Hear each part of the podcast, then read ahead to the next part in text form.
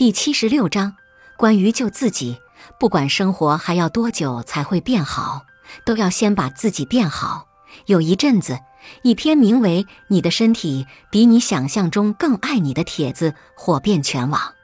他讲述了身体的器官和组织是如何尽心尽力地保护我们的身体。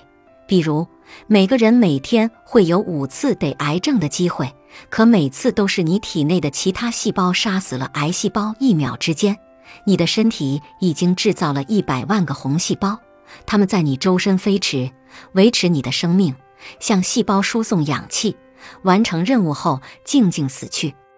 你的身体那么爱你，你还有什么理由不爱自己呢？爱自己包括两个方面，一是对外的坚定。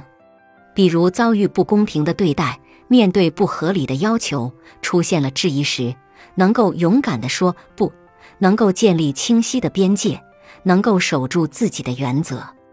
二是对内的温柔，当自己心情不好、遇到挫折、受到批评的时候，要允许自己暂时不行，允许自己丧一会儿，而不是压抑自己的真实情绪，拼了命地否定自己。又或者强迫自己必须怎样？我们都没有上帝视角，都看不清人生的走向，所以难免会失望、难过、委屈、迷茫、焦虑。怕就怕你不愿意正视人生的诸多辛苦和困难，一遇到问题就想躲，一遇到麻烦就喊冤。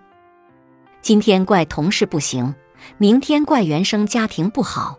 后天又说老天的安排不好，就好像人生本来就应该既顺利又舒服似的。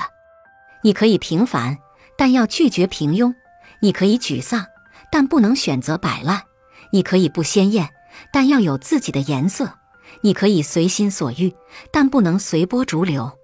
做错了就认个怂，比输了就低个头，暂时落后就埋头苦练，觉得丧了。就自己待一会儿，需要帮忙就大声求助，需要面对就昂首挺胸。学习也好，工作也好，生活也罢，一定要练成全力以赴的做事习惯。反正你推脱不了，也逃避不掉，不如就把它做好。就算是芝麻粒大的小事情，也要开开心心、痛痛快快的做。慢慢你就会发现，生活难是难了点儿。但也还不错，就像你从超市里拎出来两大袋子好吃的，结实的塑料袋勒得你两手生疼。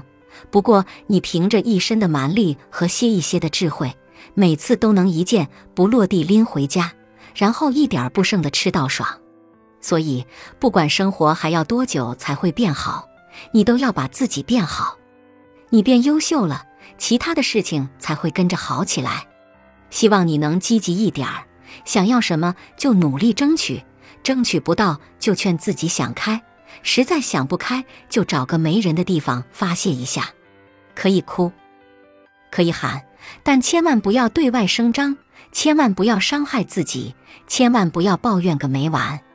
没有人能够随心所欲的活着，抱怨只会显得你的演技很差。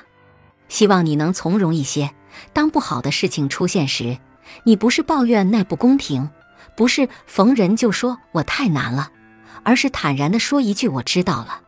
希望你能坚定一点儿，不管多么糟糕的时刻，都要相信自己是可爱的，不是 cute 可爱，而是 could be loved 值得被爱。